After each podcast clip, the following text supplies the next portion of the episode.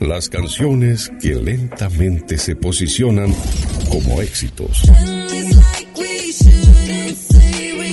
Y todas aquellas que nunca debieron irse.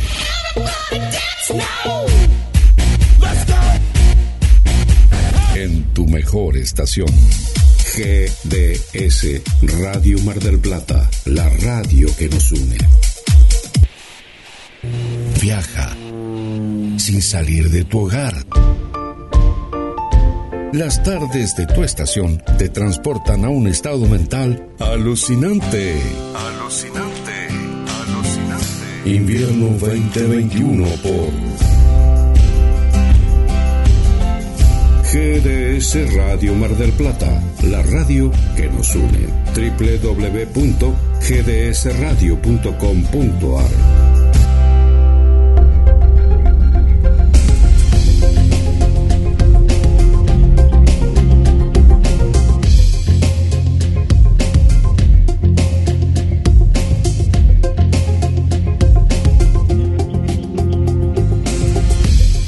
en GDS, la radio que nos une. El super miércoles, que comenzó bien, bien tempranito con muy buena música. Junto a La Liebre, a partir de las 10 de la mañana, el magazine inclusivo único en Mar del Plata. Noticias. Y vos como principal protagonista. Y llegó el momento, tenemos muchos libros aquí en la radio, ¿eh? muchos, pero muchos libros, de conectarnos con Capital Federal. Y vamos camino a un nuevo encuentro, un nuevo café literario. Bienvenida, bienvenidos al café literario Adela.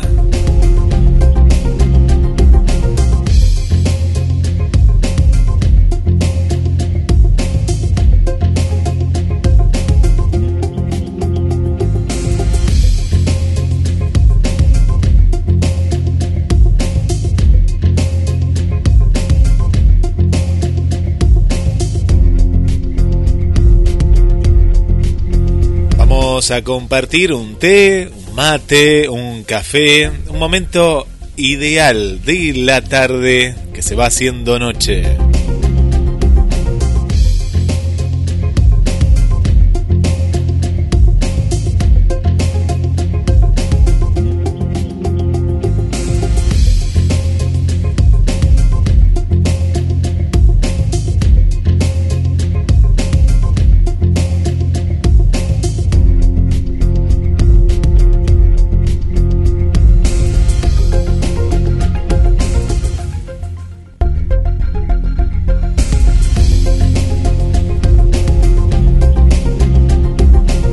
Cada miércoles, luego de las 6 de la tarde, ya nos vamos comunicando con Adela Sánchez Avelino. Bueno, que nos va a contar todo, ¿eh? Todo. La gente me cuenta cosas, sí, está aquí en los estudios de la radio. El libro de Adela, que está precioso, ¿eh? Precioso. Cada una de, de, las historias. Lo que dijo Mirta, ¿eh? ¿Qué es lo que dijo Mirta?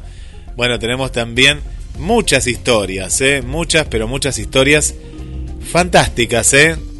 en este libro que tenemos aquí en la radio. ¿eh? Sí, sí, sí, tenemos en, en la radio libros de Adela Sánchez Avelino, así que si vos querés alguno de los libros, bueno, lo podés tener, ¿eh? lo podés tener.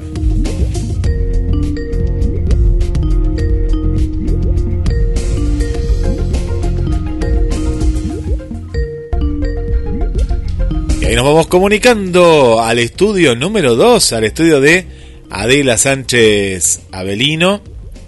Y a ver qué nos cuenta, qué nos cuenta Ade de todo lo lindo, eh, de todo lo lindo que se viene.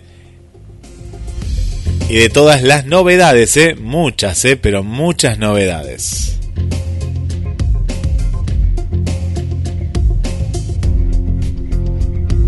Lo vamos a matizar con muy buena música con un jazz ideal, ¿eh? Contanos, ¿qué te estás preparando? ¿Qué te estás preparando en este, en este momento, en esta tarde, algo calientito ahí donde nos estás escuchando.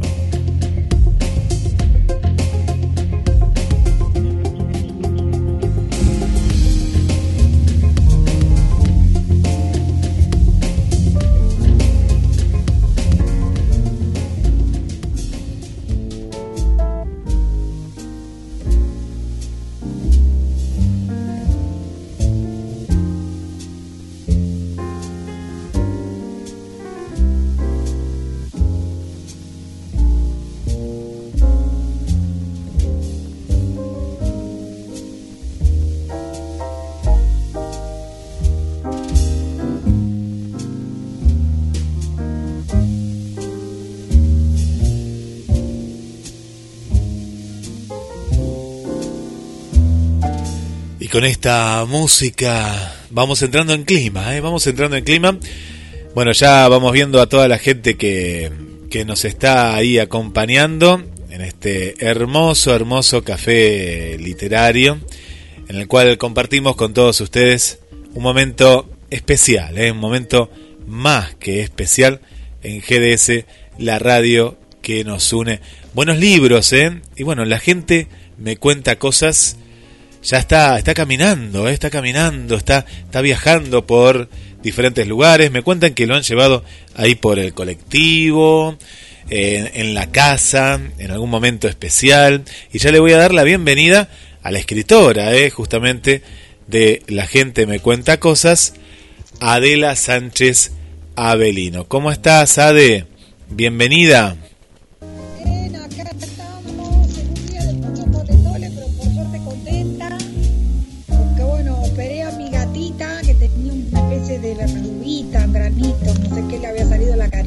Uy, pobrecita. Lo que pasa es que es una gatita que tiene sus años, eh, que tiene 12, 13 años, ya perdimos la cuenta acá, que se llama Mía.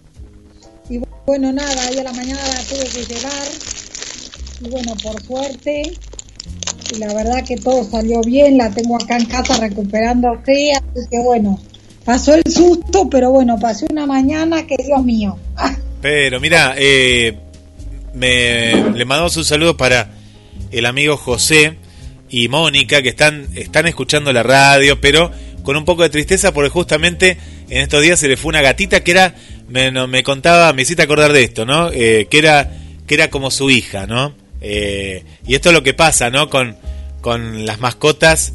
Eh, que, que forman parte de la familia, ¿no? Ya uno la, las adopta, Sí, por supuesto, son miembros de la familia, Guille. Esto es así, ni más ni menos. Yo, viste, tengo cualquier cantidad de bichos, la verdad, y eso que vivo en departamento. Eh, tengo dos gatitas y, cuatro cuatro perros. Los perros por son chiquititos, así que esto es lo que me permite. Pero la verdad que uno los quiere, los quiere como, como de la familia y te digo, y di vueltas con esto de la gatita, pero viste, era en una mala zona en la cara claro, estaba el riesgo de la operación porque ella es, viste, ya es una gatita grande, pero también me daba miedo, viste, no se sabía eh, si era si es benigno o maligno, me agarró mucho miedo, viste, que se le corriera al maxilar, viste, uno entra a pensar cosas, pero sí, es la operación de un miembro de la familia. Eh, eh, esto es el, uno que tiene así mascotas. Que la anoche ya estaba intranquila, así que ¿cómo se me decías que se llaman? ¿Estela y quién? Eh, no, Mónica y José. Mónica, y José. Mónica y José. Mónica y José les mando un abrazo fuerte, los entiendo completamente. es muy triste. uno tiene que pensar que por suerte los tuvo, que les dio una buena vida. Eh, eh, y que yo creo, la verdad, hay un libro buenísimo que no trata de eso, pero me gusta el título, pero creo como alguna vez leí en el libro que ahora después voy a comentar, eh, creo que existe un cielo de... Basta, Yasu. Creo que existe un cielo de los, de los animales. O por lo menos yo quiero pensar. Sí, y pero porque son almas, ¿no? Eh, fuera de, del envase, ¿no? El envase humano, el envase conejo, gato, el envase dicho... Yo quiero pensar... Con cariño, que ¿no? Sí, que existen, viste, que tienen alma y que todo esto, y que existe... Y que existe un cielo y que existe un cielo de los animales, Guille. Sí. Y que ahí están y que cuando si Dios quiere nosotros vamos ahí o nos reunimos con, con lo que sea que uno crea, ¿no? De la religión que uno sea. Creo que estas almitas que nos adoraron y a las que nosotros adoramos eh, también están y que, que, hay algo de esas almas, de ellos, que, eh, que también perdura, ¿no? Este, que es eh, que es perdurable. Sí. Eh, la verdad que uno, viste, los quiere muchísimo. Y porque sería eh, sería también de, de parte de, del humano, ¿no? Muy egoísta pensar solo que, que, que, el ser humano no puede puede ascender o ir hacia otro plano cuando muere, ¿no? ¿Y qué pasa con, con, con tantos animales, ¿no? Y nuestras, en este caso, mascotas. O la gente de campo, viste que eh, yo eso lo viví eh, acá en cerca esta Sierra de los Padres, que vos la, la, has visitado. Y es precioso, sí, me encanta. Es hermosa, pero hay una parte más campestre de Sierra, de los Padres que, eh, que, bueno, y los chicos están acostumbrados a que su mascota sea un caballo, por ejemplo, ¿no? Y, y también, ¿no? Ese amor que hay con... Eh, los caballos son también muy sociables, ¿no? Lo que pasa es que uno no los tiene en el, el departamento. es un animal inteligentísimo. Muy inteligente. Sí, sí, sí, sí, muy inteligente. Sí. Muy inteligente. Después también están, ¿no? Los que la gente que tiene granja, que a veces uno lee algún cuento o eso y te das cuenta, eh, eh, los mismos los corderitos, ¿no? Sí. Hasta las propias vacas vamos a decirte, yo la otra vez que a estos libros que te comenté de Simon Jones, un escritor eh, que ya hablamos, galés, bueno, precisamente, ¿no? Él tiene como la crueldad, vamos a decirte, del medio, eh, entre comillas, animal y natural, ¿no? Porque son zonas, obviamente, mucho más, este, donde hay mucho más salvajes pero también tiene la persona que pasa toda la noche para sacar de la de la de, de, de, la cabra o del animalito que sea el bebé no eh, este y eso también lo nombra o sea a ver está la parte salvaje no la parte tremenda que eso hay que matar las ratas o no sé pero también está la parte de un hombre el otro día les hablaba yo del de un personaje de la tejonera eh, para ser más este, preciso de este Jones. Y bueno, y precisamente en ese libro, este, eh, Jones habla de un hombre que te digo que es impresionante, es partero de, de los bichos que tiene él en su casa, desde los de la granja. Es partero, veterinario, que no es que cuando se le pone grave la cosa llama un veterinario, ¿no?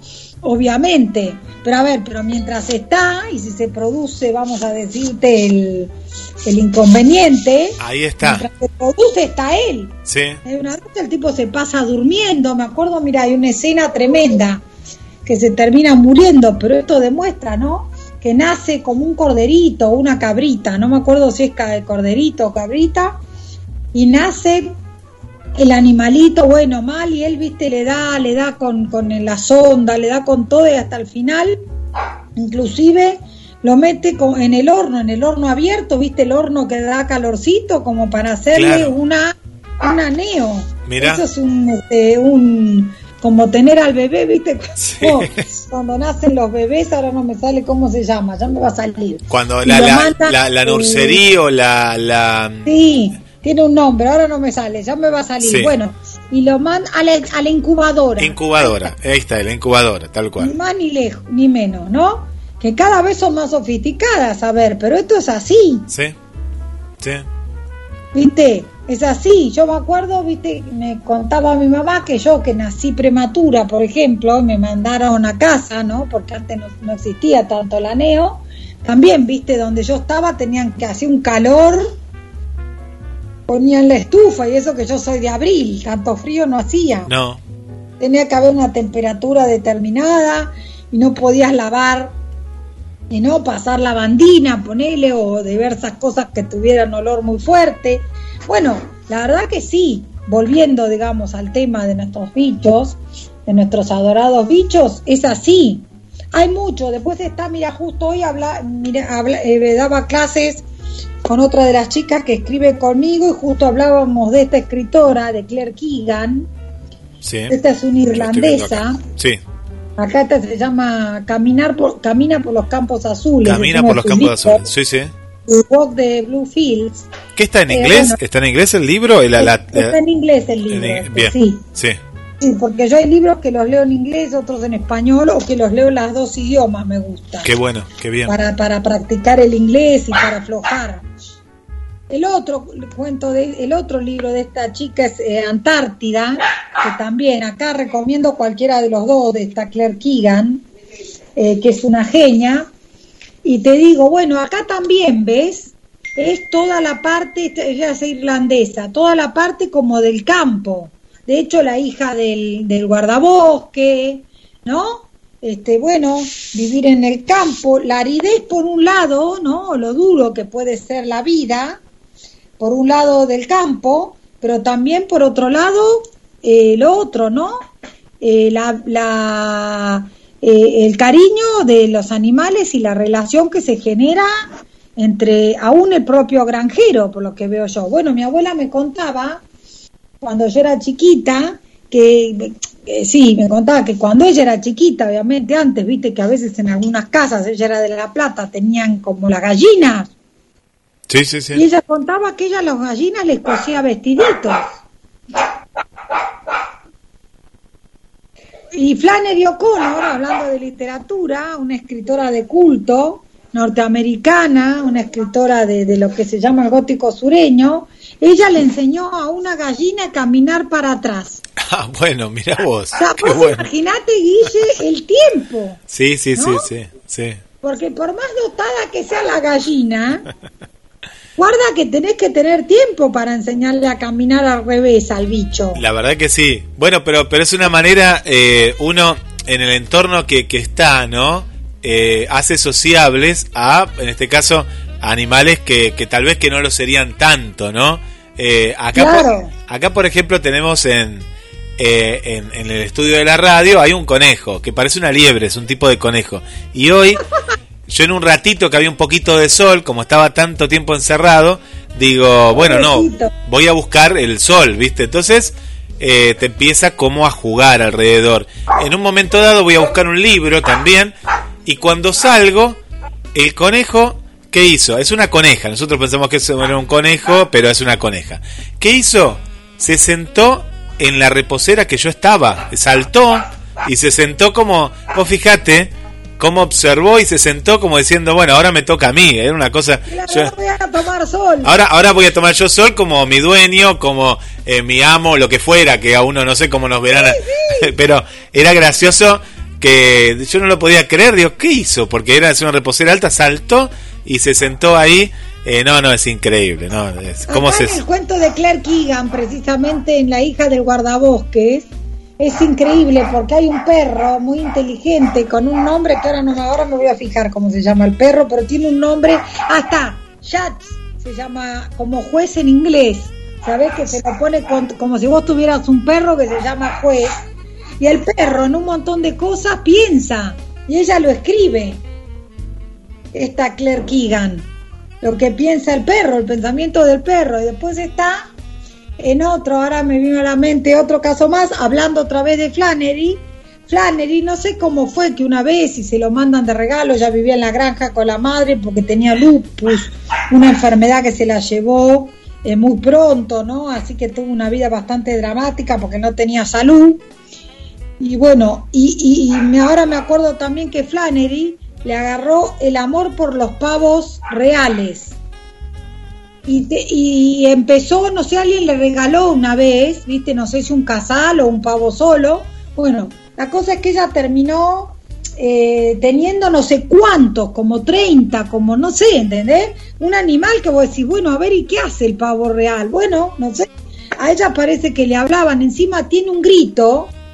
Yo fui una vez a una, una posada, mirá que me queda grabada, me quedó grabada en Cariló, una posada hermosísima, y estaban, había una gran pajarera, pero enorme, grande, grande, y, y, ahí dormían los pavos reales que usualmente andaban sueltos, que la verdad que te digo, son unos animales bellísimos, no hacen nada, ni picotean nada, son bárbaros, pero lo que es increíble es de noche hacen como un, es como no, no pían. Ah. No es pi, no, no, no, es como uh, uh, a la noche. Uh, a la noche, bueno, te la regalo a la noche. Pero... raro. y la primera noche me acuerdo que uno extraña, decir, ¿qué es el bicho este? Claro, ¿qué es este ruido? Viste que para, para eh, acá yo los vi en una, una, granja también que había y de pronto, y estaban sueltos, es como decís, son, son también sociables. Y, y, de pronto abrió, ¿no? La, la, la hembra, ¿no? La pava real, abrió todo ese abanico hermoso eh, y bueno, era, era algo precioso, ¿no? Como... Eh, para, no, no sé si era la pava o el pavo ese que abre. Uh, ahora estoy confundido. No sé yo quién abre, creo que es el macho. no, el macho es el. No, sé, no el no macho. Sé. El macho, el macho. La, la, la hembra me parece. Los oyentes que sepa que nos Que nos deshacen. cuenten. No, al revés me parece que. Me parece que es el, el macho y la hembra no. La hembra no tiene colores. Porque hay uno que no, no tiene color y el otro tiene unos colores preciosos. No, es el macho. Es el macho que la, la empieza a rodear. Con, como que le hipnotiza con todos esos ojos que tiene, que parece que son Sí. Eh, pero mira vos, tener un pavo real así, tra- tantos, me parece... Y tenía un montón de mascotas, Increíble. por eso te digo, Guille. Y después hay un libro, ves, que nada tiene que ver con nada. Pero vamos a decirte, pero a ver, sí aparecen animales, pero no es sobre animales, que justo era el que les hablaba, que es este, James estoy David. viendo acá. El cielo de los animales. Sí. Poisson se llama, James, eh, David James. Bueno, este, a pesar de su apellido francés, eh, creo que es un escritor norteamericano que debe ser, este, pa- eh, debe tener parientes franceses. Sí, El lo cielo de los animales, Sí. bueno, un librazo.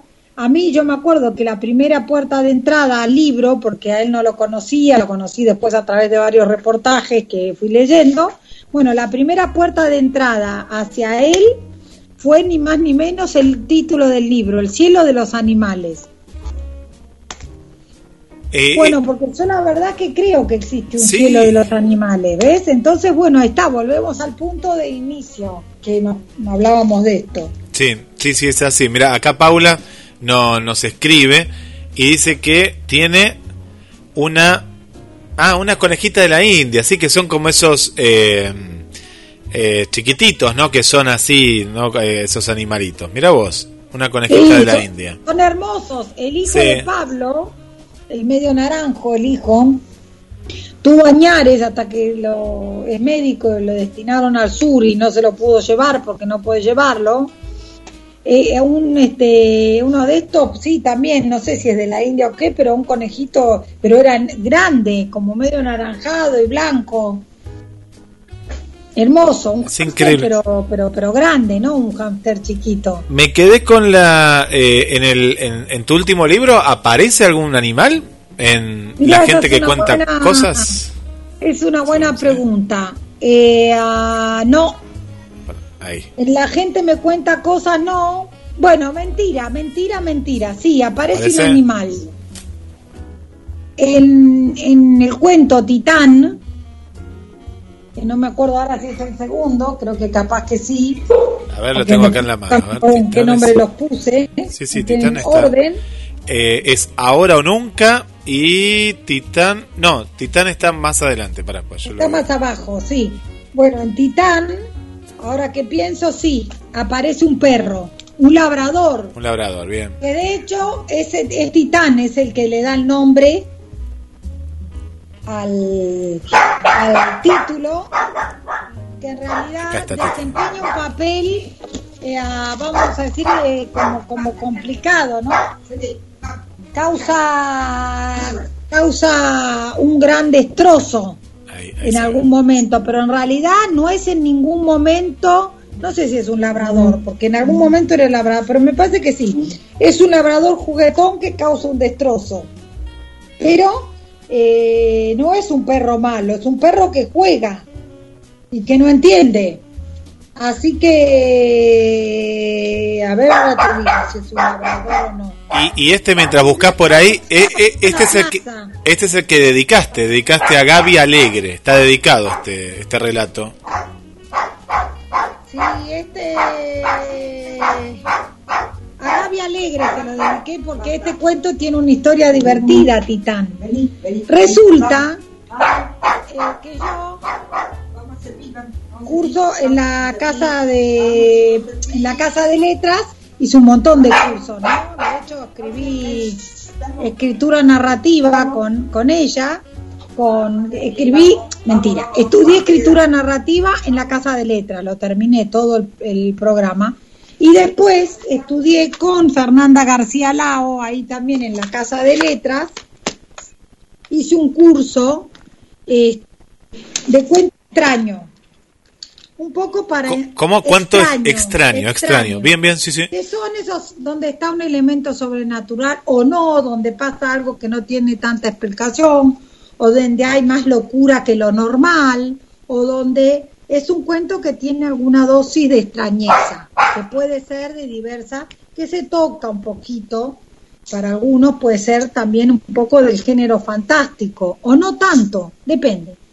Bueno, la cosa es que cuando yo estudio con Fernanda en Casa de Letras, eh, hago el curso, todos escribían cuentos extraños, y yo presentaba, la verdad que algunos textos, y, y Fernanda es una gran profesora, yo la recomiendo a la que quiere, tiene unos libros también, ¿no? Así, de, de, dentro de lo de ella, de la literatura extraña, que, que vale la pena.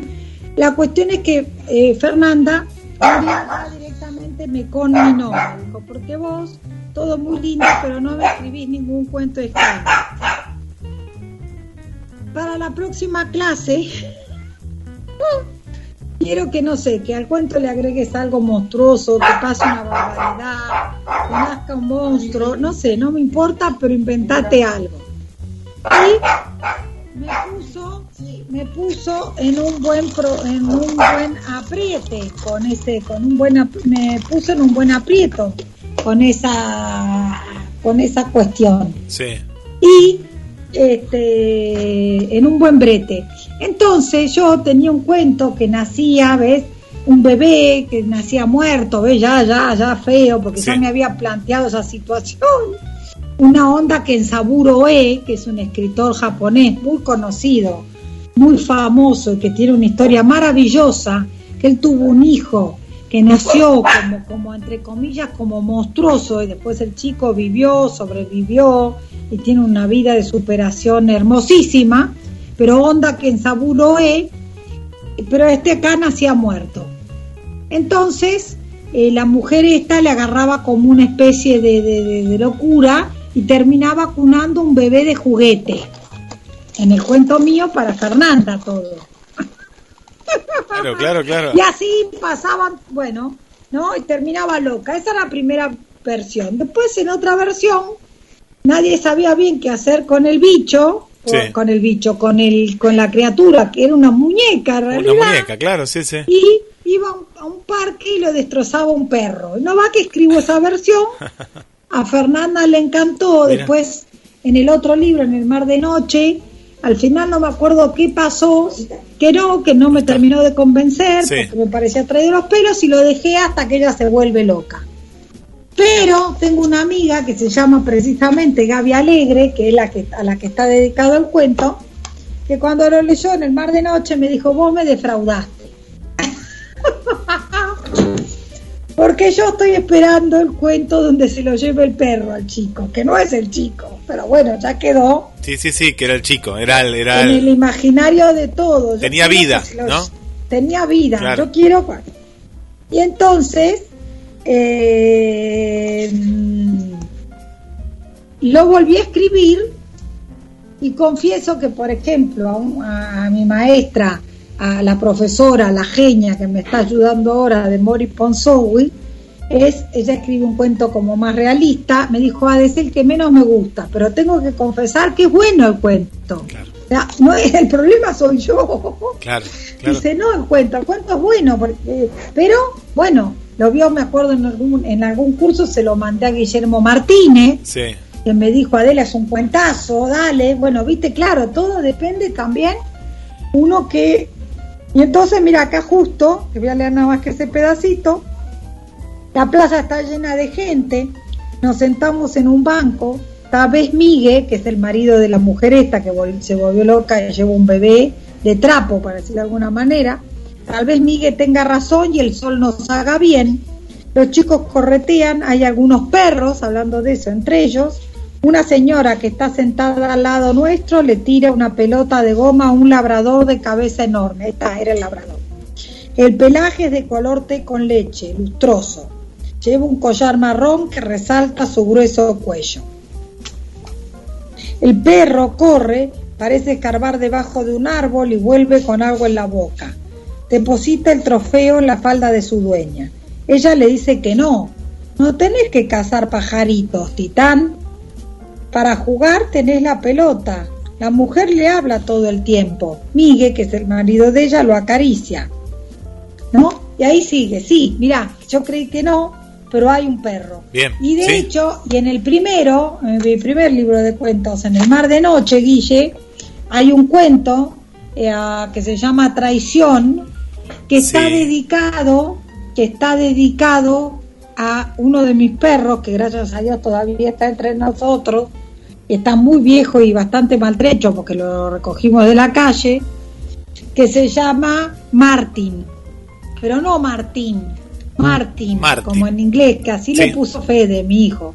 Entonces, eh, se lo dediqué a él, que, le pongo, que a veces yo le digo cariñosamente Martineto, porque Martineto hace mucho, un par de años ya, un poco por la vejez y un poco por todo, quedó ciego y la operación para, para recuperarle los ojos era peligrosa porque le podía agarrar una encefalitis, tenía mal pronóstico. Claro.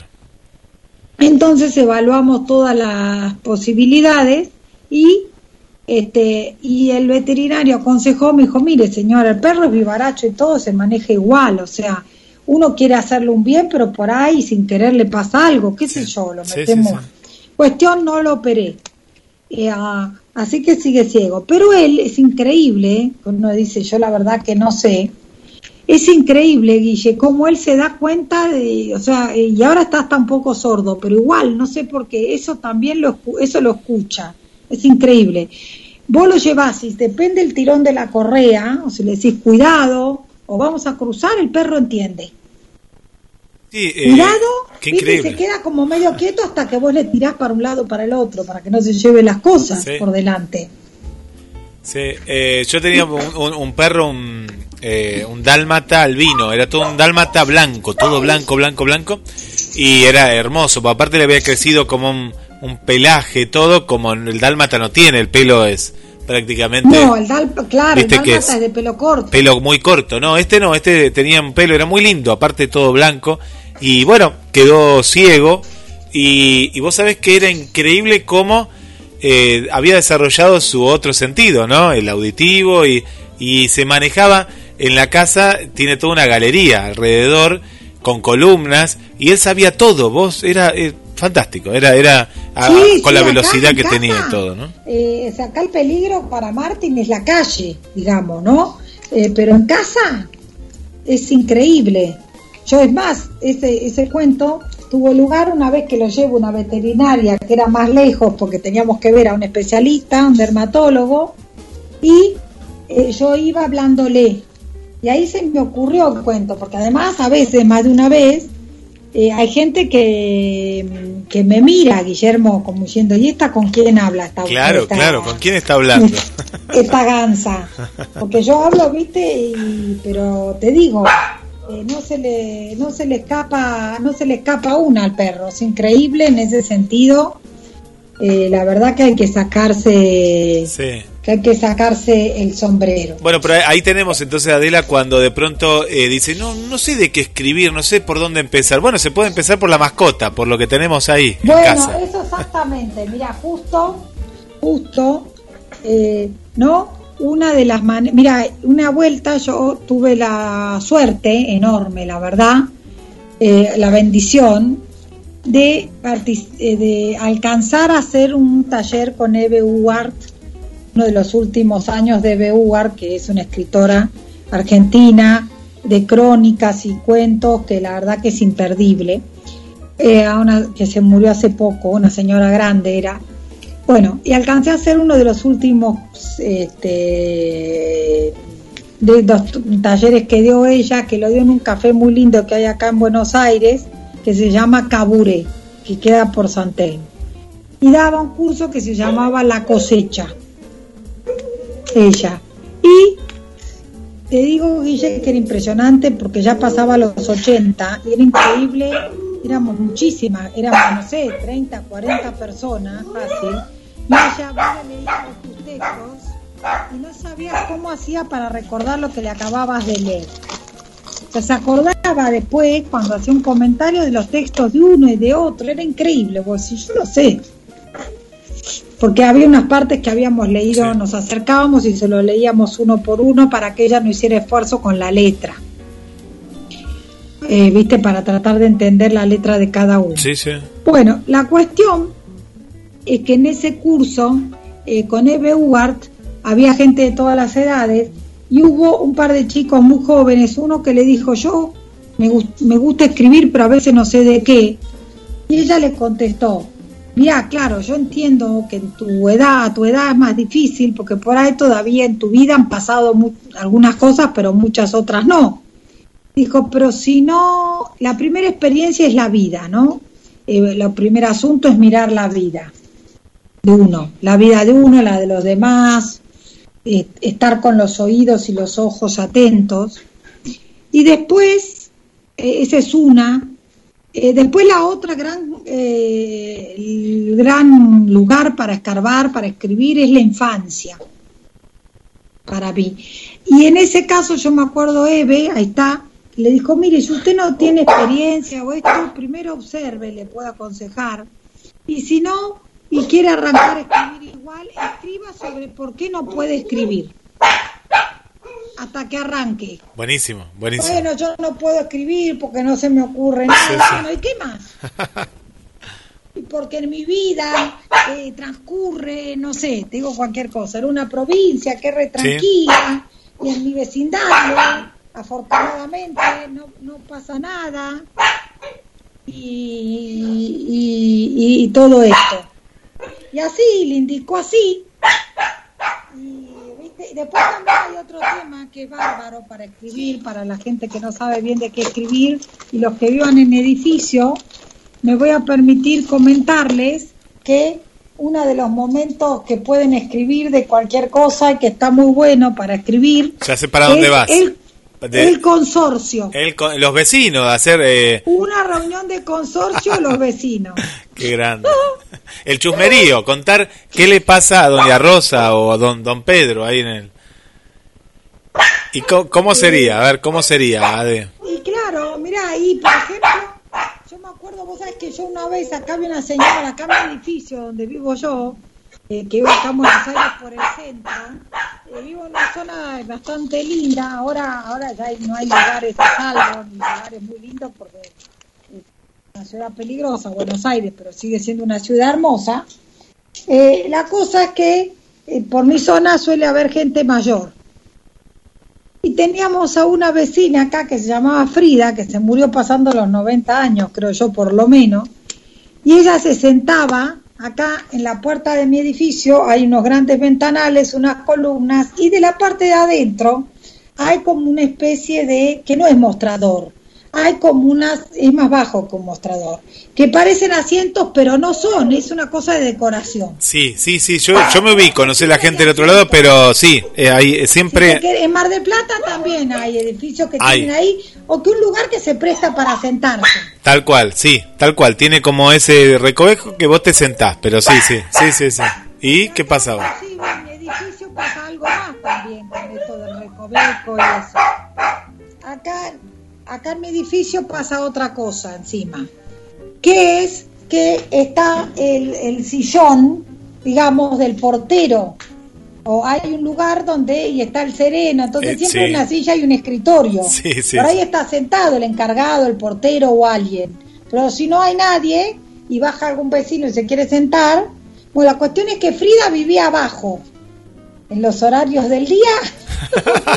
Le gustaba ver quién, quién entraba, quién salía y demás. Sí, Sabía la historia mundial, como digo yo. Eh, que ahora haceme acordar que te cuente algo hablando de encargado. Bueno, dale. la cuestión es que ella vivía ahí abajo y una vez hubo un robo una joyería que quedaba acá nomás, como decirte media cuadra para atrás, y no se murió de pedo, Frida. ¿Por qué? porque hubo disparos, porque a dos cuadras de mi casa está la comisaría 17 sobre la acera. Sí. Entonces, claro, acá, por eso también en ese sentido, acá hay muchos discuidistas, pero no grandes robos, Guille, porque los agarran. Tal cual, tal cual. En la ciudad sí es más complicado, claro, es que escapar capaz. Sí, sí, sí. No tenés a la vuelta, ¿viste? Te tenés que subir a un colectivo, te tiene que esperar a alguien que agarre contramano, no sé. Sí. lo tenés que organizar la ida. Sí. Porque si no sonaste. Bueno, pero siempre, alguna vez en la vida, hay algún audaz, como. como digo yo, bueno, roban acá una joyería que había, qué sé yo, que salen y salen corriendo por Callao, que es donde estaba mi edificio, salen corriendo por Callao a los tiros y uno pega dos centímetros arriba. De Frida. la cabeza de Frida, que no sé qué estaba el portero acá en casa, el encargado, que es un gran amigo, que yo lo adoro, sí. acá señores que está, que se llama Marcelo. Adele, esta mujer no se murió de casualidad. no le había llegado la hora, dice, porque los tiros, dice, por poco no nos tiramos al suelo todo. Claro, ahí le pegó, claro, claro, y ella, pero, ¿y cómo lo, lo, lo contó ella, después? ella, mira, ¿Qué contó? había visto todo, te podía escribir a los tipos corriendo, ella lo pasó bárbaro. Y una aventura. película en la puerta de casa. Y pero si nunca pasaba nada, de ese día pasó algo, y lo que no lo vio, lo inventó Frida, seguro que lo inventó, ¿viste? Seguro, además, toda la, imagínate, la entrevistaron de todos los canales, sí, sí, Frida, una celebridad. Porque había una señora que curiosamente estaba sentada en la planta baja del edificio y lo vio pasar, ¿no? Y en las palabras de Frida eran dos muchachones, ¿viste esas palabras antiguas? Que la palabra muchachones no sé si se usa tanto, sí, no, no, se usa nada. No, no, no, no lo Bueno, eran dos muchachones que corrían por la calle. Eh, decía Frida, y usted se asustó, señora, no, que me voy a asustar, no. Bueno, por eso. Así que si uno no tiene, tiene que mirar un poquito a su alrededor. También la infancia, frases que uno escuchó decir, desde palabras, eh, frases, y todo puede ser un gran disparador de, este, de, de, de historias, cuando uno no sabe qué escribir. Yo muchos de los yo que tengo como un corte más realista y en realidad no me considero una persona de gran inventiva, yo siempre trabajo sobre alguna idea que me vino de algún lado, que escuché, o, que escuché hablar, o que escuché nombrar, o que eh, lo que fuere. No trabajo, o muy poco, por ejemplo, el caso de Titán, que ese sí es todo inventado. ¿ves? Te dice alguien, no, tenés que escribir un cuento donde haya un monstruo, un bebé muerto, o no sé qué. Bueno, entonces ahí uno hace un esfuerzo. De hecho, yo hacía el curso ese para eso, para tratar de escribir eso, aunque no sea lo que uno muchas veces escribe, está bueno salir un poco de lo que se llama eh, en la vida y en la literatura, en todos lados, el ámbito de confort. Eh, Sabes que en la, en la, atado a esto en las clases de cuando daba oratoria había un ejercicio justamente que era el de expresar, ¿no? Eh, que mucho después hay, hay un autor acá, Daniel Santandreu de, de, Mar del Plata, que su primer cuento lo escribió en un ejercicio oral que yo tenía con elementos, ¿no? Con disparadores, ¿no? Ellos, el, el juego cuál era, que esto también lo, lo podés hacer vos también en el café, ¿no? De pronto tenés una bolsa, una bolsa grande, ellos no veían que había en la bolsa y yo había metido elementos, ¿no? Como decirte, no claro. sé, un corta uña, un espejo, un peluche. Bueno, ellos metían la mano y del, del, objeto que sacaban tenían que hablar, pero al momento tenía que ser algo así, viste, en el instante. Y, y, me acuerdo que este muchacho, Daniel, que le mandamos un saludo a él y a Silvina, eh, sacó una cartera y a partir de ahí lo relacionó también con una historia y que está en un, en un libro que sacó el, el año claro. pasado. Vos fijate, sí. pero era él, y al comienzo, esto me hiciste acordar vos lo que dijiste hace un rato, todos se iban a la infancia, ¿no? Y yo a veces yo los dejaba en las primeras clases porque era un recurso directo, pero después les digo, cuenten algo de otra persona, cuéntenme algo o, o vayan al mundo de la fantasía, ¿no? Como que los quería sacar un poquito de, ese lugar porque si no era muy recurrente también el relacionarlo con a mí me pasó, ¿no? A ver si podían contar algo en tercera persona y, bueno, volar un poquito más, ¿no? Y bueno, se era eran en esto en este caso eran un ejercicio de oratoria y tenían que darle una cuestión de, de un micro relato, un cuento, porque yo le decía, bueno, usen los elementos del cuento, ¿no? Y a partir de ahí, bueno, salían, te cuento, grandes historias, ¿eh? grandes historias, eh, y bueno, eh, es cuestión de largarse, ¿no? Sí, no, de salir. está buenísimo. Mira, después está el consejo de Chilano, que está buenísimo, Sebastián Chilano, el escritor maplatense que yo siempre conozco, que siempre voy a ver cuando estoy por allá y que voy al Gran Pez y me traigo el libro, que la librería, que es una belleza. Bueno, el, autor de Los Preparados, que también tuvo el lujazo que hiciera el prólogo de mi libro, él tiene un diccionario de símbolos, y confieso que le robé el dato y me lo compré, un libraco interesante, pero miren esto igual, porque puede aplicarse sin el diccionario o buscándolo en internet. Entonces dice que a veces cuando hacen, te has sentido trabado, mirás para algún lado, ¿no? ¡Pum! Lo primero que ves, un objeto. No sé, alguien se olvidó de levantar una cuchara sobre la mesa. Cuchara. Pum al diccionario de símbolos, lees lo que simboliza la cuchara y a escribir. Qué bueno, grande, grande chilano. Bien, bien, Miren, eso, eso yo lo probé en el Mundial de Escritura, el último. Había que escribir eh, eh, me parece, no me acuerdo si algo que tuviera que ver con... Eh, no me acuerdo si era precisamente de un objeto que tenía algún valor especial, era alguna cosa vinculada con el objeto, con, con lo que tenía que ver el objeto o con una costumbre, bla, bla. Y yo se me ocurrió escribir de mi papá que usaba una, una, una cadena que ahora no podría usar, este, Guille, ni, Él, ni él ni nadie, una cadena de oro, eh, viste, bien gruesa, y tenía una medalla que él lo había acompañado toda la vida, que también una medalla grande, una, otra época. Sí, sí. Bueno, entonces escribo sobre eso y después que expliqué, viste, de la cadena de mi papá, de la medalla, de todo, en medio que no sabía cómo seguir, busqué y me sorprendí, ¿eh? Busqué en el diccionario este de símbolos la cadena y casi me caigo. Claro, mira, uno mira, encadenarse o cadenas, las rotas cadenas del himno, las cadenas que son unión, ofrendarle a otro cadena, vamos a decirte una cadena con un colgante, podría querer decir compromiso, ¿no? Si tiene el corazón como tenía mi papá y mi mamá, se habían intercambiado cadenas, el de mi papá decía Alicia, el de mi mamá decía Carlos, ¿ves? Carlos y Alicia. Entonces tenemos las cadenas, Después la libertad, las rotas cadenas. Las cadenas en realidad quieren decir un montón de cosas. Positiva, negativa, ¿ves? Y eso también puede ser un buen, buscar la palabra en el diccionario. Es fantástico esto, ¿eh? De, del diccionario de símbolos, porque a veces necesitamos eso, ¿no? Necesitamos como... Eh, dentro de, de, una, de una explicación puede surgir, no sé, ¿qué, qué tiene también? Hay un poco de, de mitos o de dónde viene tal cosa. De todo, Así te explica. Por ejemplo, claro, las cadenas de, no sé, de las cadenas de... Ahora, lo, ahora lo voy a buscar. Sí, no sé si el, no sé, un, ser mítico, el Minotaurio está... claro. Sí, porque fue encadenado y entonces... Qué bueno. Eh, ahora lo voy a buscar. Sí, sí, y antes, miren, y quiero hoy tenía algo para decirles que ayer con tremenda alegría recibí un sobre, en realidad una caja de México que me mandó una amiga mía y que me pareció que les quería comentar algo hoy porque la verdad que me pareció, eh, me sorprendió mucho, ya volveremos, pero me pareció muy bueno este libro que después te voy a mandar foto, Guille, que se llama Teatro de la Reconstrucción. Hernán Galindo, sí. Hernán Galindo. Bueno, Hernán Galindo es un mexicano de la misma zona de mi amiga, que son de ahí del norte, de Monterrey. Miren lo que es la edición, ¿no?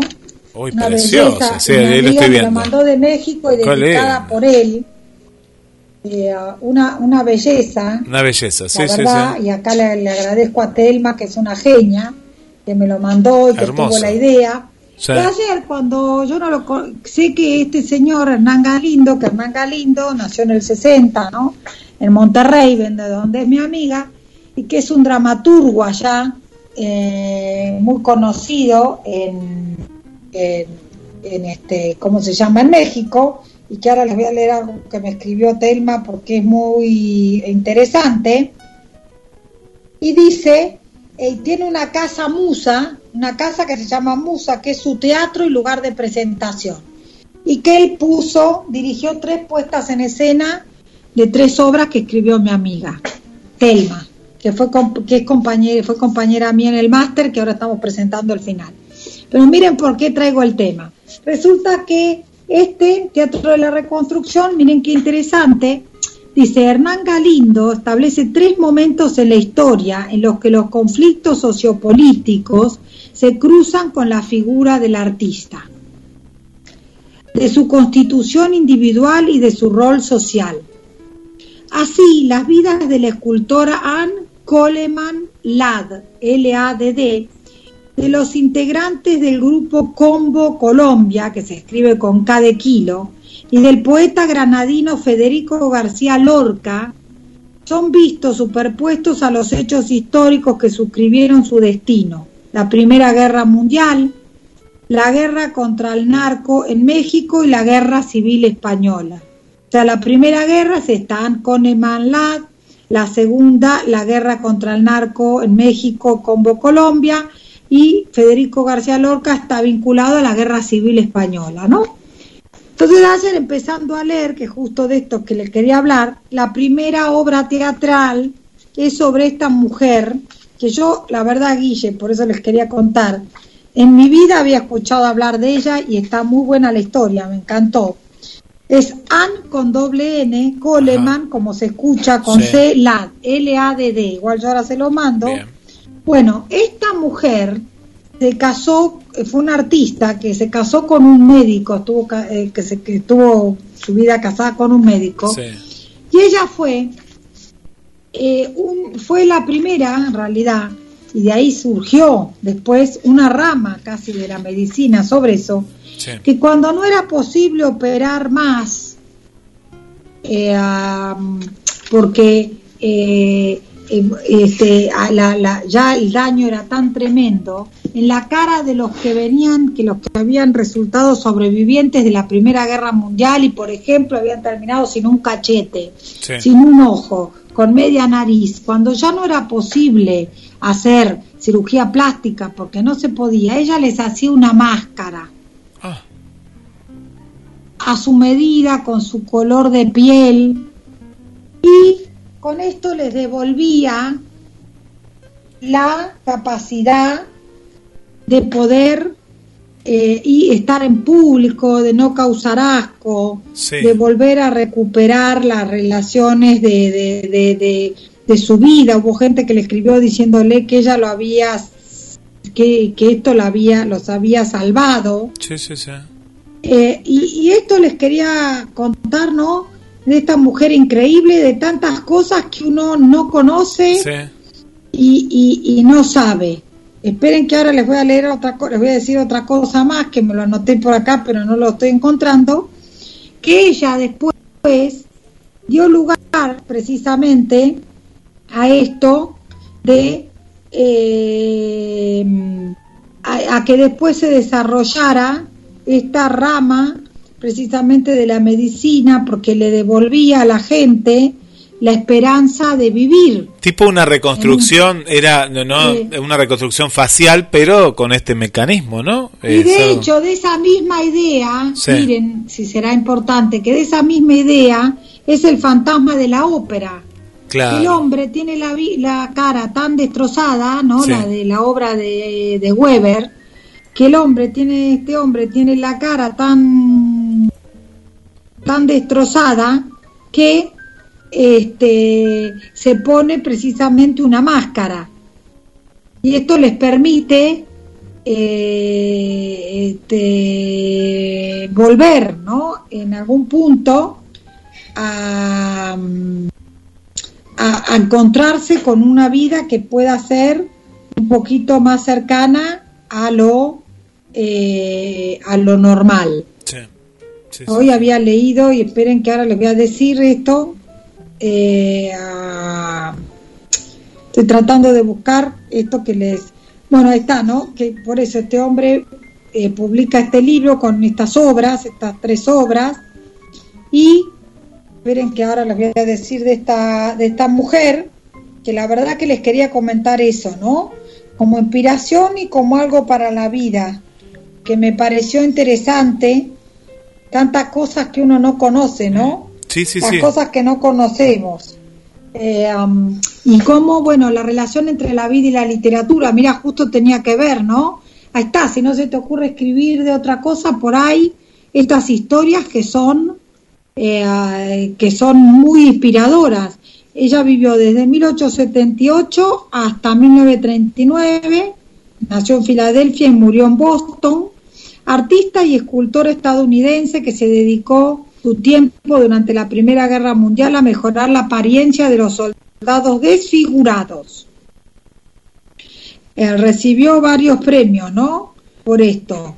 Y, eh, y hoy por hoy hay una este, especialidad eh, de la medicina, que eso es justo lo que estoy tratando de encontrar porque no me acuerdo cómo se llama, algo con A, y que ella fue en un punto la, la, fundadora. La pionera, claro. la pionera, una una pionera total, ¿no? Sí, sí, Miren, una mujer, un hombre le dijo, ya no soy repulsivo. Hmm.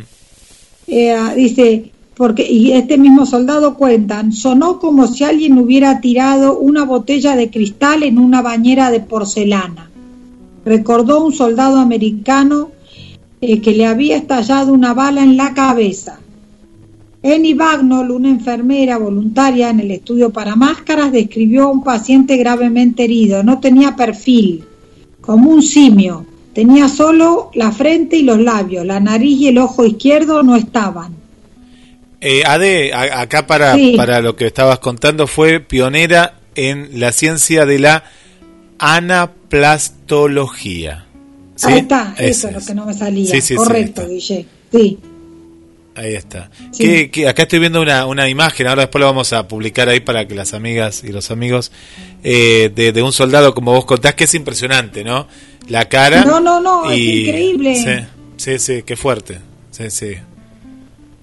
Y cosas ves que uno no conocía, porque vos decís, no. sé, ¿no? Y tampoco se te ocurre pensar que vos decís, hay gente que la mató. Sí, claro, y la gente que sobrevivió, ¿qué tal? Quedaba así, ¿no? Eh, bueno, precisamente, y ahí me llamó la atención, ahora que también hay mucha literatura en este sentido relacionada con las experiencias de vida, ¿no? O con algo que, pasa eh, o que vivimos. Eh, ayer cuando lo recibí, digo, mañana lo voy a comentar en la radio, sin por supuesto que voy a tratar de ver si lo si le digo acá al amigo Galindo, eh, Hernán, eh, si, eh, si lo podemos entrevistar, que sería bárbaro, para que él mismo nos explique por qué elige estos tres casos. Eh, pero realmente, Guille, me parece, me parece bárbaro para compartirlo, porque también es una historia de superación personal, ¿no? Tal cual, tal cual. Esta mujer que va a descubrir esto, de entrega, y toda esa gente por ahí, toda esa gente que se benefició con esto.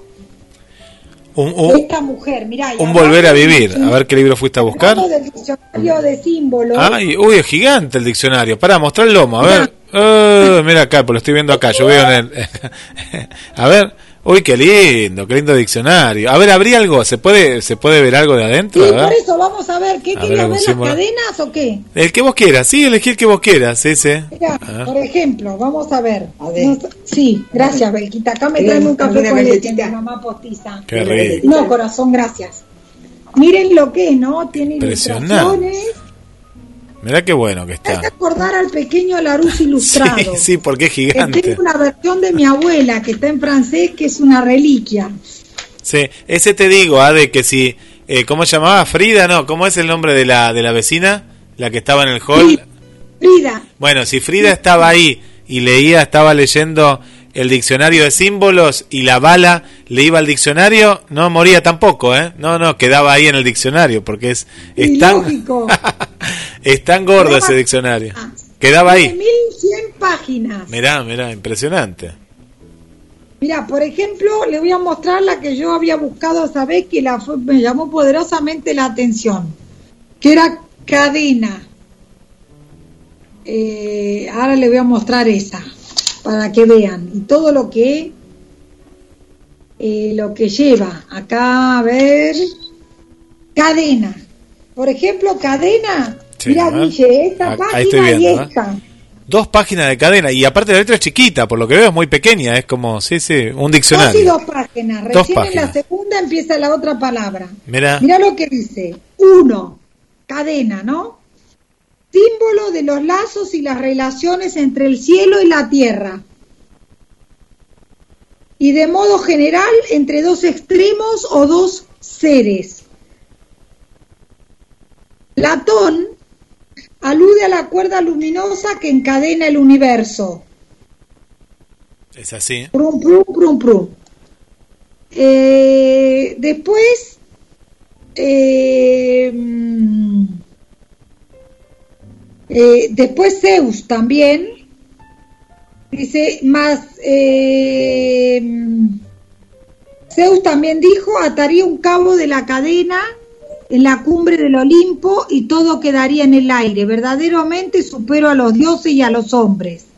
En el juego de la áurea cadena que Zeus propone a los dioses, todos no podrían esto ni el universo entero con la tierra y los océanos conseguir vencer al que sostiene la égida.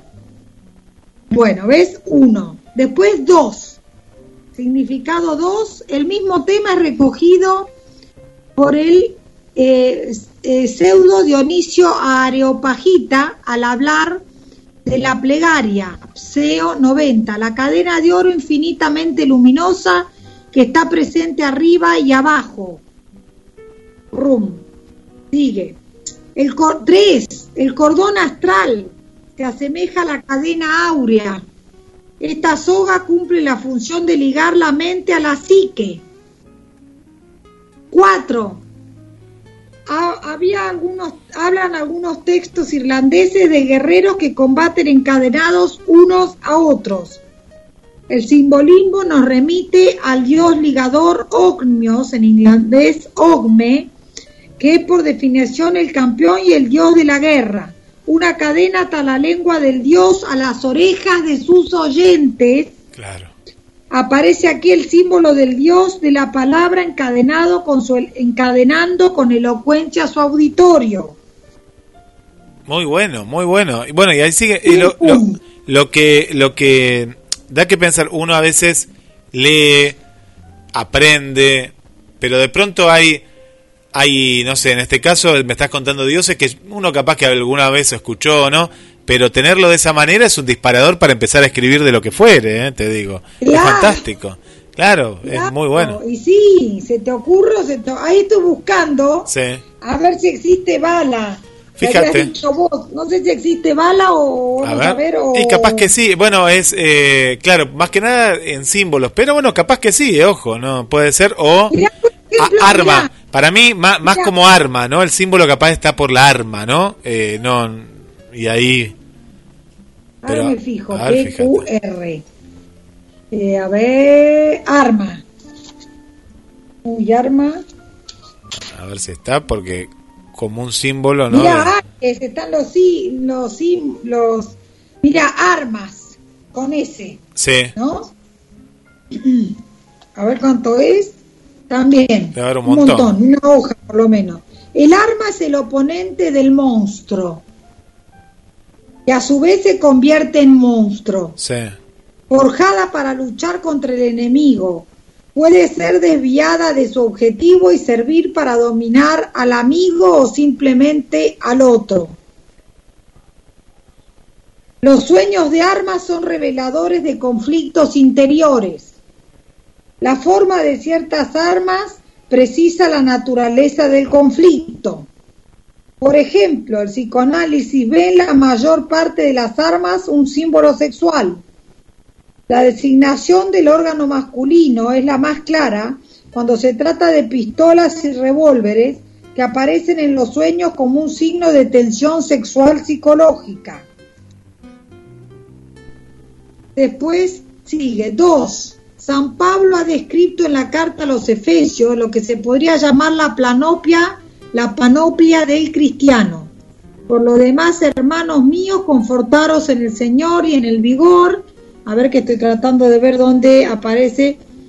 Eh, claro, la simbólica cristiana dice utiliza estas imágenes para establecer correspondencias con el combate espiritual, con el combate espiritual, ¿ves?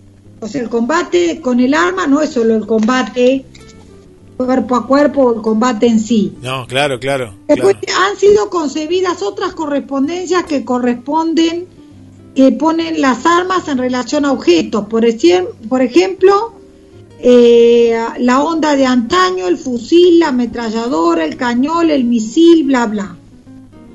Después, por ejemplo, otras armas simbolizan funciones. La masa, el bastón, el látigo son atributos de poder, del poder soberano. La lanza, la espada, el arco y la flecha son atributos del guerrero. Se me vino a ver una algo un, simbolismo. Mira, me voy a comprar ese libro porque está fantástico. Me encantó. No, me encantó porque viste que uno a veces dice, ¿qué escribo? bueno, busca puerta, a ver, y, después la, semana que viene seguimos, pues está muy bueno esto. A ver qué hay en. ¿Hay, hay puerta, verdad? Porque viste que la puerta eh, es un símbolo fuerte, la puerta. ¿eh? ¿eh? me parece como un portal, no sé, pero. Eh, sí. Puerta para mí también es fuerte. Me parece que debe, viste, debe haber como también un pasaje de un lugar al otro también. Eh, puerta. qué bueno que está ese libro. Mira, a ver cuánto tiene puerta. Una, dos, acá la superamos. Mira. Tiene como dos hojas. Mira. Puerta. La puerta simboliza el lugar de paso entre dos estados, entre dos mundos entre lo conocido y lo desconocido, la luz y las tinieblas, el tesoro y la necesidad. La puerta se abre a un misterio, pero tiene un valor dinámico, psicológico, pues no solamente indica un pasaje, sino que invita a atravesarlo. Es la invitación al viaje, hacia un más allá.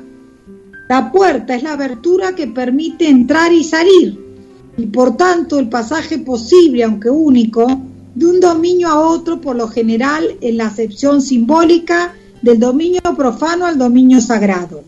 Así el pórtico de las catedrales, los torana hindúes, las puertas de los templos o de las ciudades khmers, los tori japoneses, que son esas como que no tienen puerta, que son como cosas así que no tiene puerta. Claro, pero es un pasaje, ¿no? Es como ah, un... Tori. Claro, porque pasa de un lado al otro. Sí.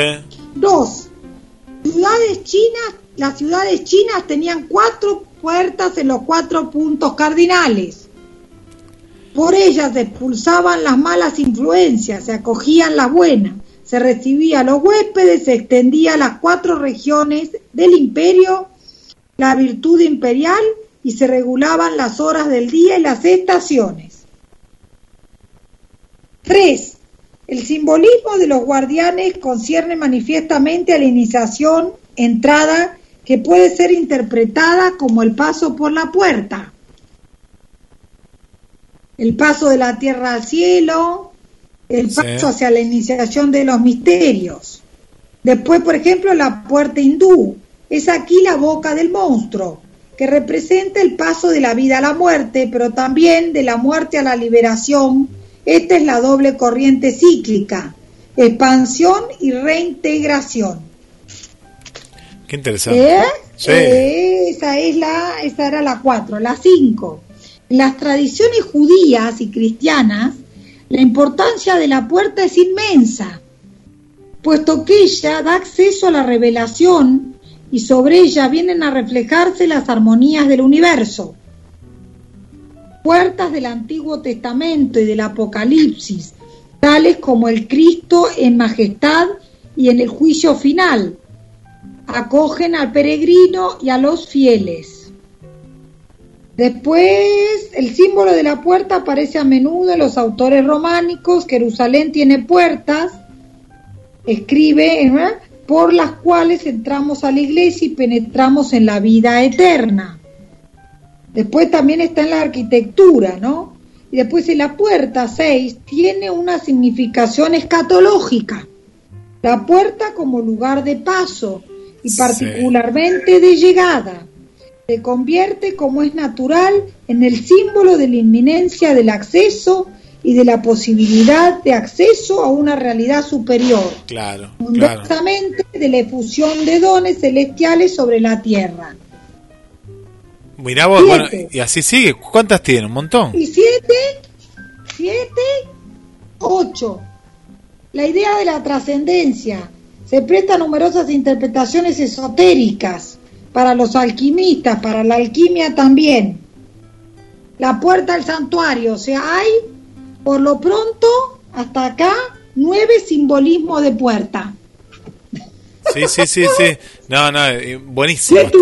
Qué bueno que está. No, no, está espectacular. Está, está espectacular como un disparador para, para. Ahí escribís o escribís. Después tenés que tener ganas, pero es un disparador increíble. Es increíble. Claro, para mí es un gran disparador. Sí, sí, sí. Porque en todo eso uno reflexiona de la escritura, de la reflexión, ¿no? De un montón de cosas, del pensamiento, porque hay cosas que por más que uno, la verdad que una puerta es una cosa de todos los días. ¿Cuántas puertas atravesamos por día? Y Muchas. De casa. No, no, claro, ya. Y, y, habitación. no, no, y muchas. Y aparte hay algo que, que eso va para otro programa, ¿no? Eh, pero que cuando vos pasás de un lugar al otro, muchas veces, esto lo hemos hablado en la estación de los sueños y demás, viste que vos decís, bueno, voy a hacer tal cosa. Y hay, hay, hay un síndrome que cuando vos pasás de una puerta a la otra, a veces te olvidas de decir, pero ¿cómo? ¿Para qué vine a hacer acá? Bueno, porque hay algo detrás de la puerta y demás que es muy interesante, muy interesante. Sí. Sí, sí, sí. Sí, y bueno, qué, qué lindo, salió un programa, eh, eh una cosa... No, no, no, nos fue llevando de una cosa a la otra y bueno, y este diccionario, se, agradecemos a Chilano que, que nos tiró este, te tiró este tips y vos ahora lo compartís porque está, está muy bueno como encontrar elementos a través de la historia, la mitología, eh, ¿no? los materiales también, ¿no? Todo, tiene todo ese diccionario. Y sí, eso también la búsqueda en internet. Yo justo hablaba eh, con una con una sí sí yo justo hoy hablaba con los este, con una de mis alumnas de las una tallerista hablaba con una de las talleristas una nena joven que está escribiendo y que escribe muy bien de hecho eh, por ejemplo no que a veces cuando uno le falta ella escribió un cuento que tiene que ver con la culpa porque es una confesión que le hace una mujer a la otra, que no es a la mujer a la que se lo tiene que confesar, pero se lo confiesa a una mujer, todo lo que tiene adentro. Yo le decía, rasca un poco en la culpa. Ahí está, ¿no? Esto un poco de ir un poquito más allá con las palabras y con las cosas.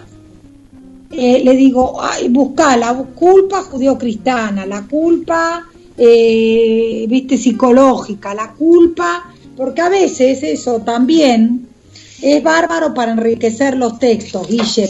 Pensar, expandir el pensamiento, ¿no? Sobre eh, las cosas. Después uno usa lo que quiere, ¿no es cierto? Porque si el texto habla de la culpa psicológica o de una culpa, bueno, hablarás de esa. Pero está bueno para saber, ¿no? Eh, para, para inclusive ir un poco más abajo, rascar un poquito más abajo de la superficie. Sí, sí, sí, salir también un poquito de, lo nuestro, ¿no? A veces se hace mucho foco la escritura desde uno, pero vos podés encontrar eh, en estos elementos y en estos sentimientos. Me gustó mucho, Ade, esta semana vi en, en Instagram, y en, vos después lo compartís en otras redes seguramente, pero en Instagram, Adela Sánchez Abelino, el, los consejos. bajo escritora. Ahí está, pero no, si te buscamos como Adela, ahí, ahí sale al toque que los, eh, lo que habla de los gerundios, que hablaste de un montón de, de, consejos prácticos, bueno, con la imagen, los ¿no? no para escribir. Sí, qué bueno que está, me encantó ese y el otro también, ¿no? Que ahí pueden encontrar esos tips eh, que, que, bueno, son pequeños consejos en un minuto, pero están geniales son pequeños consejos como para uno, ¿viste? qué sé yo, el adjetivo si no da vida mata, te lo dijo un poeta chileno fundamental que se llama Huidobro. Después, ojo con los 20, ¿no? Que esos son los, eh, los adverbios, ¿sí? Después, ojo con los ando indo, los gerundios. Esas cosas, y más ahora, Guille, con la ventaja que tenemos que uno puede buscar, ¿viste? Con la compu, pones ando, endo, bla, bla, y te los tira todos eh, para tratar de, de, no cometer reiteraciones y para cuando uno reitera hacer el ejercicio también mental de buscar otra palabra, porque a veces no lo hacemos de cómodo. Sí, sí, sí, sí. Nos quedamos siempre con lo mismo. Eh, puede aparecer algún gerundio, puede aparecer, pero no que, que sea recurrente, ¿no? dos palabras y aparece, ¿no? Y demás. Pero si en 10 renglones escribiste cinco mente o cuatro mente, está mal. Ya está mal, claro. Entonces está bueno hacer el esfuerzo. Ojo, que esto puede pasar la primera vez que uno, en la primera versión del texto. Que lo otro que hay que acostumbrarse a que el texto tiene varias versiones. Entonces en la primera yo no aconsejo hacer muy complicado porque si no, no lo sacas nunca. Pero cuando te pones a mirar un poquito, ahí hay que ser un pelín más exigente y empezar a ver todas estas cosas para que el texto quede más pulido. Qué, qué, qué interesante que es la, la, autocrítica también, ¿no? De decir, viste que uno le dice, ah, este quedó, estaba buenísimo. No, pero para eh, ser autocríticos con uno mismo y, bueno, y aprender de estos recursos que, que bueno, lo, lo, lo aprendes tanto en el café literario, lo aprendes también, eh, bueno, en, en, la lectura, ¿no? En la lectura. Leyendo, sí, leyendo, claro. y lo aprendes escribiendo también. Y escribiendo. Porque si vos escribís y te tenés paciencia para después mirar eso, vas aprendiendo también. Sí, sí. Bueno, Ade, eh, bueno, Guille, fue muy linda esta charla.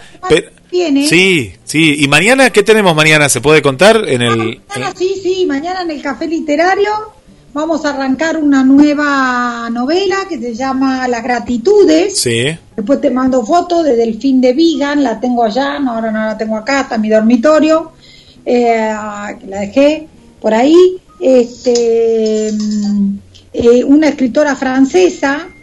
Hoy justo una alumna me preguntó por Emanuel Carrer, que está de moda porque acaba de sacar un libro, Yoga, que, que está, que está levantando polvareda.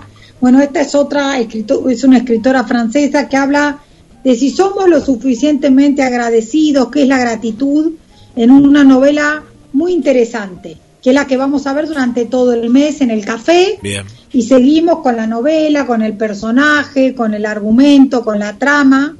Así que todo lo que quieran participar, escriben a Adela Sánchez Avelino, con B corta y una sola L, arroba gmail.com, que estamos iniciando julio, mañana, a toda máquina con estos temas. Buenísimo, Ade. Bueno, qué lindo, qué lindos encuentros y todo lo, todo lo que se viene. Bueno, Ade, te dejo un, saludo, eh, otro para el, el productor a todos los oyentes y acá acaba de entrar el productor que también les manda abrazos a todos. Bueno, será hasta la, hasta la semana que viene y recordar que este, este programa queda grabadito, así que después lo pueden volver a escuchar también. Perfecto, hasta la semana que viene. Chau Ade, un beso. Chau, chau. Bueno, Adela Sánchez Avelino, como cada semana los miércoles, luego de las 6 de la tarde, esta cita hermosa que tenemos con la literatura, con los tips, bueno, y de ahí, bueno, todos los temas. Bueno, voy a mandar saludos para las amigas que, que nos están acompañando y, amigos también que están ahí, que siempre no, nos gusta esta, esta compañía. Nos abrigamos, ¿eh? nos abrigamos a través de las palabras, a través de, de los mensajes y en otros lados no nos mandan calor, de otros lados nos mandan calor. bueno, el, el, amigo Tito, ¿eh? un abrazo fuerte. Bueno, tenemos bastantes caballeros por aquí. ¿eh?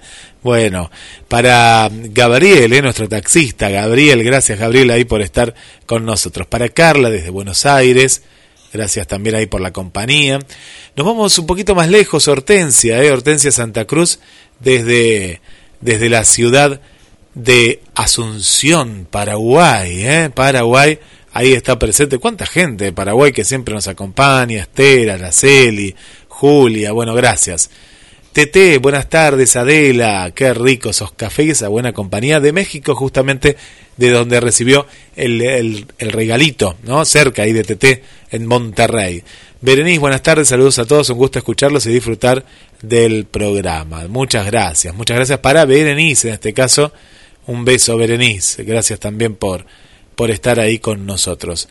Bueno, agradecer en general a todas las amigas y a Vanessa también le mandamos un, saludo muy especial para Silvia desde Mendoza, Mirta desde Santa Fe, mi querida Mirta, ¿cómo estás ahí? Gracias. Adriana aquí de, del centro, nos acompaña en la mañana, en la tarde y a la noche también. Bueno, Silvia, te, sí, dije, ¿no? De Mendoza, de Mendoza, Guaymallén. Gracias por, por estar también, Silvia. Bueno, quédate en GDS, la radio que nos une. Próximo programa, 20 horas, cuestión moral, 22 horas después de las 22 horas, ahí junto a Roberto, la estación de los sueños, y mucho más en GDS, la radio que nos une. Descargate las aplicaciones y prepárate para lo que se viene. Le damos, desde este lado, le damos ya la bienvenida a la noche, aunque es la tarde, pero está la noche, porque es de noche en Mar del Plata. Quédate en GDS, la radio que nos une.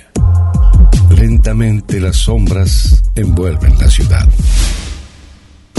Y la música se vuelve indispensable.